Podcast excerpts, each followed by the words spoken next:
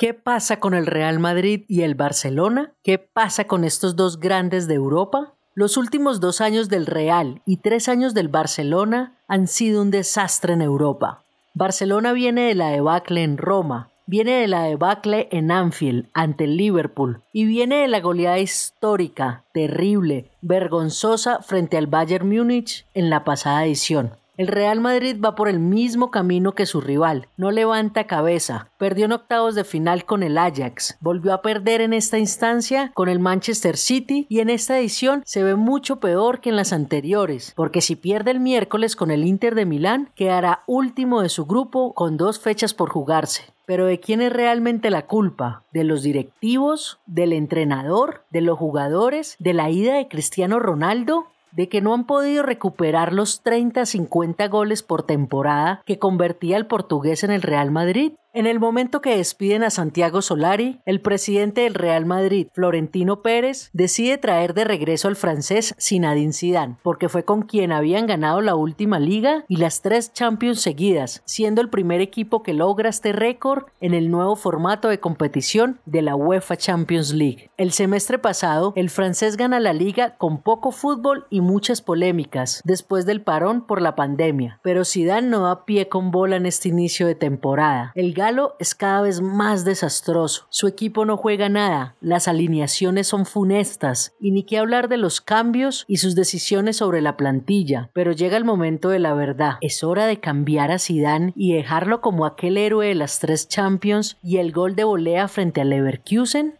¿O es hora de traer un nuevo entrenador y renovar la plantilla? ¿O todas las esperanzas están puestas en los fichajes de Mbappé y jalan para el próximo año? ¿Qué debe hacer el Real Madrid?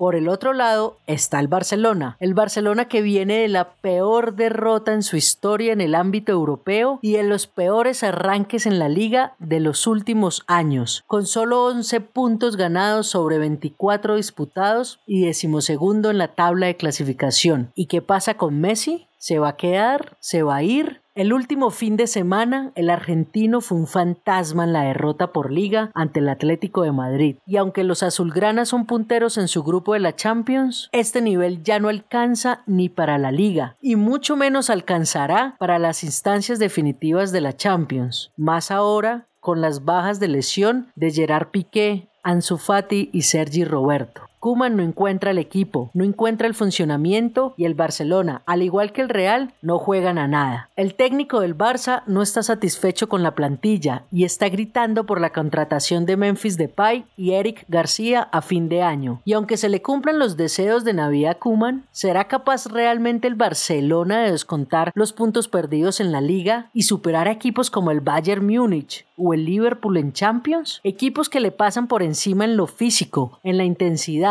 en la dinámica de juego y en cada uno de los aspectos importantes y relevantes para alzar un título en Europa? ¿Es capaz Messi de volver a tener un nivel para lograr llevar a su equipo a las instancias definitivas y conseguir títulos? Y más importante aún, ¿quiere realmente Messi quedarse en Barcelona y ganar la tan anhelada Champions con el equipo de sus amores? O definitivamente eso ya es cuento perdido y Messi ya está empacando la sombrilla y haciendo maletas para mudarse a Manchester el próximo año e irse detrás de Agüero y Guardiola, que por cierto, acaba de renovar con el City la semana pasada. ¿Qué pasa? ¿De quién es la culpa del declive de los grandes de España? ¿Lograrán el Barcelona y el Real Madrid recuperar ese dominio como cuando ganaron 8 títulos entre los dos en 15 años en Europa? Ya veremos qué pasa.